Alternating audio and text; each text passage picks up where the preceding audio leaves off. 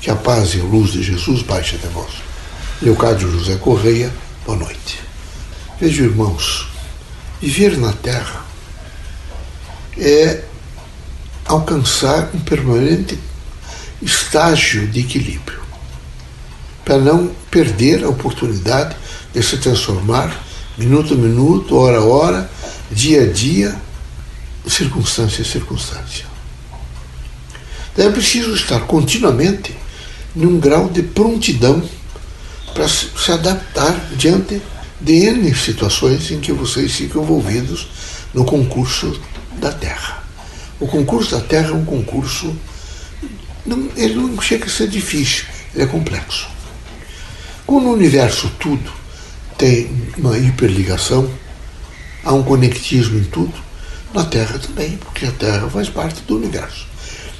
Então cria-se uma complexidade, às vezes até mesmo para que vocês possam entender alguns acontecimentos.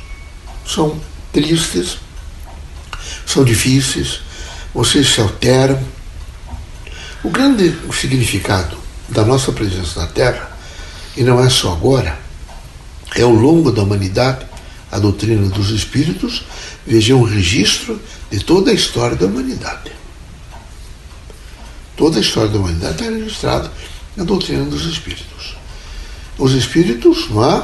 criaturas que já viveram na Terra, desencarnados, continuamente num, num fluxo de conscientizar o homem a ser.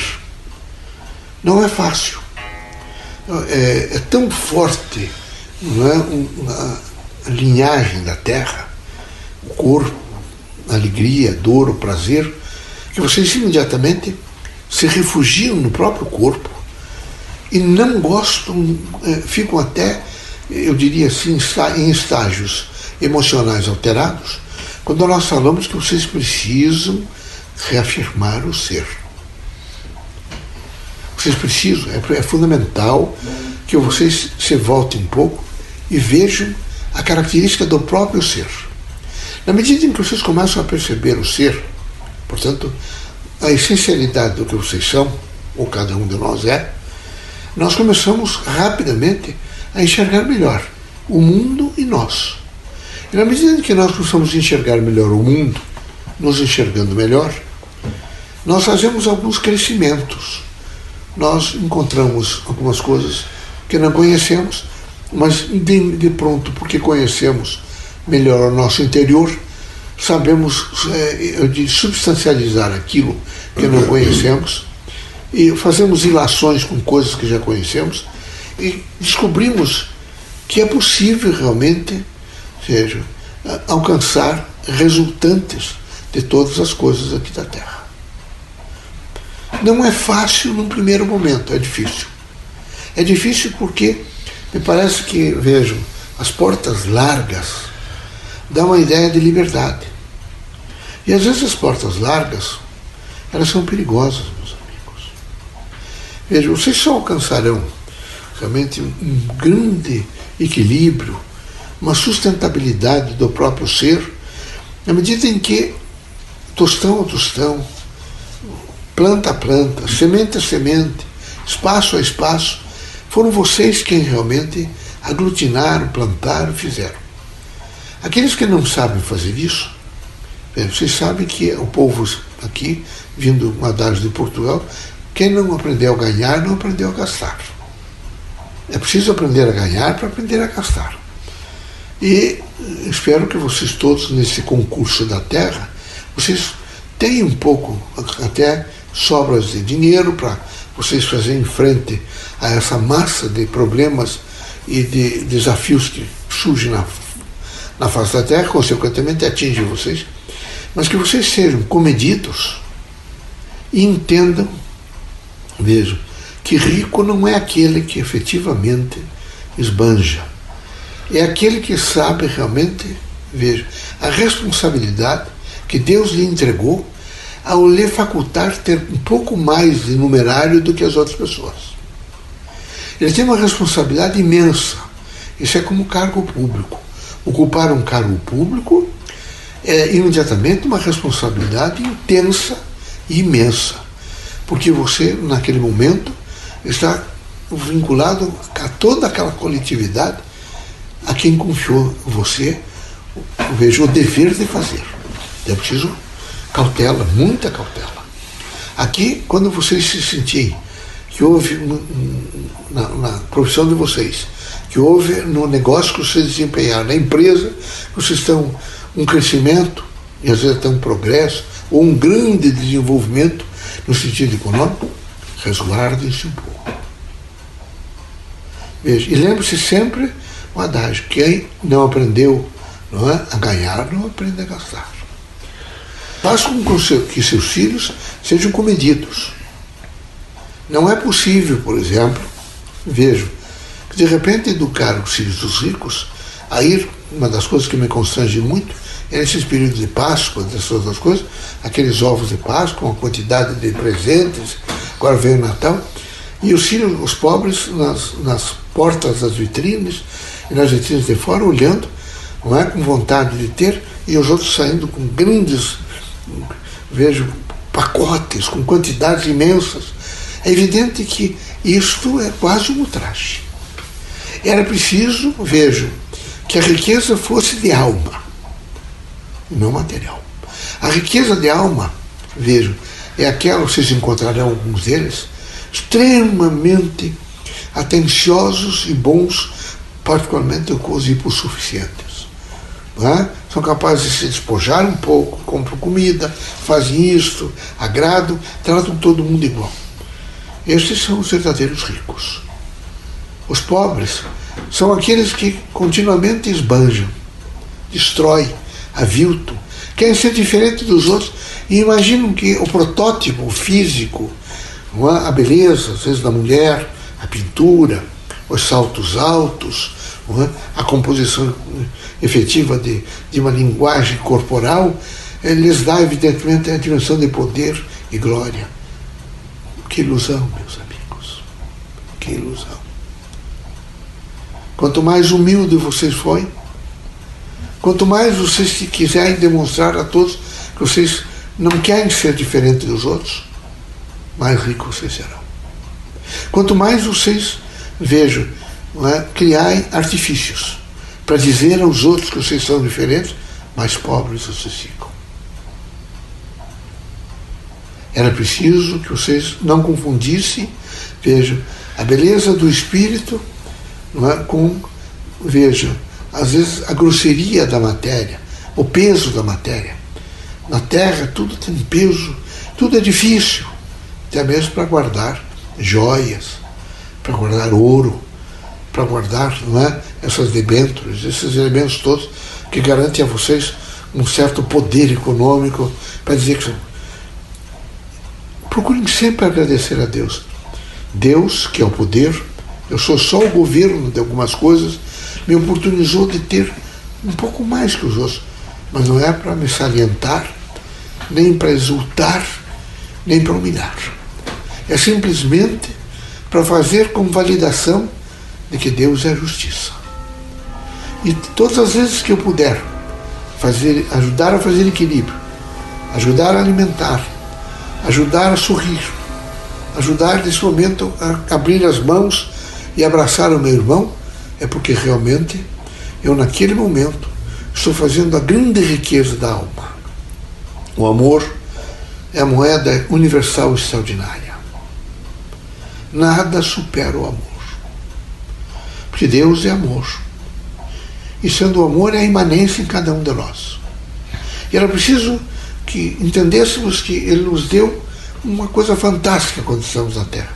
Vejam os artistas plásticos, que coisa fabulosa que Deus permitiu que criaturas harmonizassem o conhecimento e fossem capazes de fazer pinturas extraordinárias, como Van Gogh e tantos outros, até os pintores aqui do Paraná, por exemplo, pintando os pinheirais do Paraná, ou alguns, algumas espécies raras é? de animais. Vejam que coisa fantástica.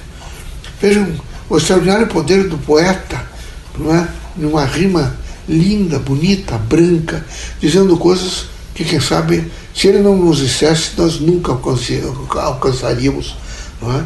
o significado ou a conceituação daquilo.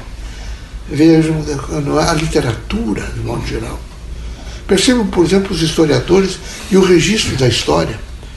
Avaliem, nesse momento, aqueles homens com uma certa pureza de alma que caminham nas ruas, estão continuamente vejam, é, colocando a sua modéstia e o seu espírito público a serviço da humanidade. Esses são muito ricos, meus amigos, porque eles têm a riqueza da alma, a riqueza do espírito. São muito pobres aqueles que precisam ostentar, porque eles internamente se sentem não é, engrandecidos na humilhação do próximo. Eu tenho, eles não têm. Não se iludam. Quem muito tem, tudo perde. Quem sabe, nesse momento, fazer o sentido de justiça e de amor, ele imediatamente faz o conforto na hora da dor e a luz na hora da escuridão. Então é preciso corajosamente ser. Quando nós descobrimos o ser, descobrimos a nossa potencialidade de admirar a arte, os ofícios, o universo, a natureza, a beleza dos seres humanos, não há nada, ninguém mais bonito que o ser humano. O ser humano é a perfeição da natureza. É extraordinário. Vejam os cílios, vejam as fossas nasais, os dedos, os movimentos das mãos, dos, dos, dos artelhos. Vejam nesse momento, vejam, às vezes, a maciez da voz, a composição é, da linguagem de afeto de um para com o outro. É evidente que o ser humano é o potencial extraordinário da luz na vida. E era preciso, veja, fazer o esforço da compreensão. Cada criatura que estivesse próximo de vocês, vocês precisariam compreender. Eu não estou aconselhando vocês a cooptarem com o erro, não é? a ficarem batendo palmas para as coisas desonestas. Não. Eu acho que é preciso, todas as vezes que houver erro e que houver maldade, que se reaja contra e se diga que é contra.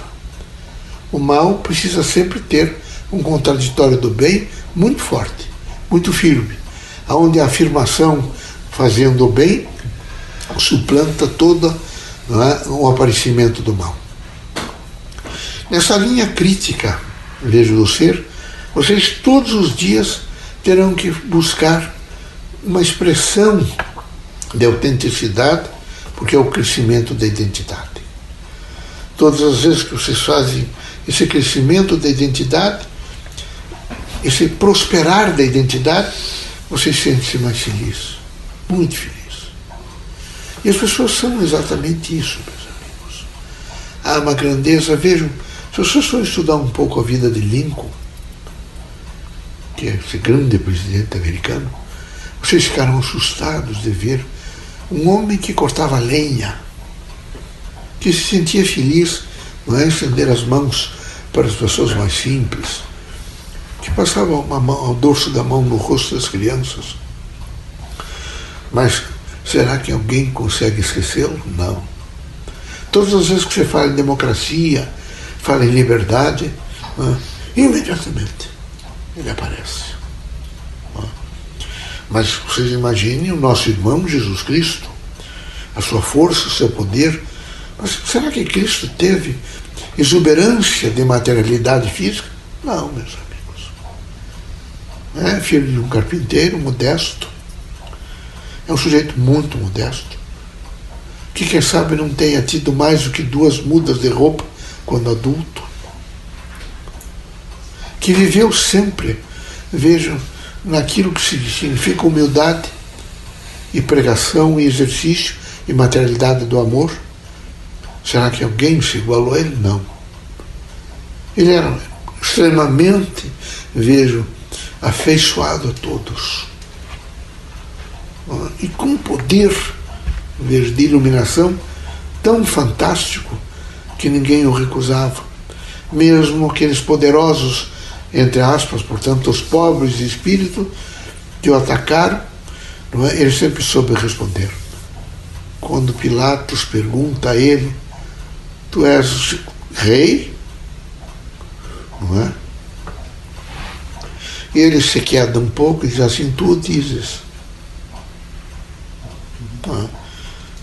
Nunca se distanciou daquilo que significava o afeto às classes mais pobres e aos homens mais simples. Então nós temos padrões de vida de irmãos nossos fantásticos. Criaturas de, de, uma, de, um, de uma dimensão tão extraordinária que passarão gerações e ainda não compreenderão Jesus Cristo, não compreenderão limpo, não compreenderão não é, alguns dos, dos mulheres fantásticas que se doaram a construir um mundo melhor, enfim, não compreenderão, porque o egoísmo, o brilho material, as lantejoulas e aquilo tudo que imediatamente o tempo desgasta, não os deixa enxergar. Por favor, tirem as vendas dos olhos e observem-se de dentro para fora e alcancem os horizontes da vida e vejam a beleza da vida. Se nunca viram, é? um dia vocês vão ter se despertar.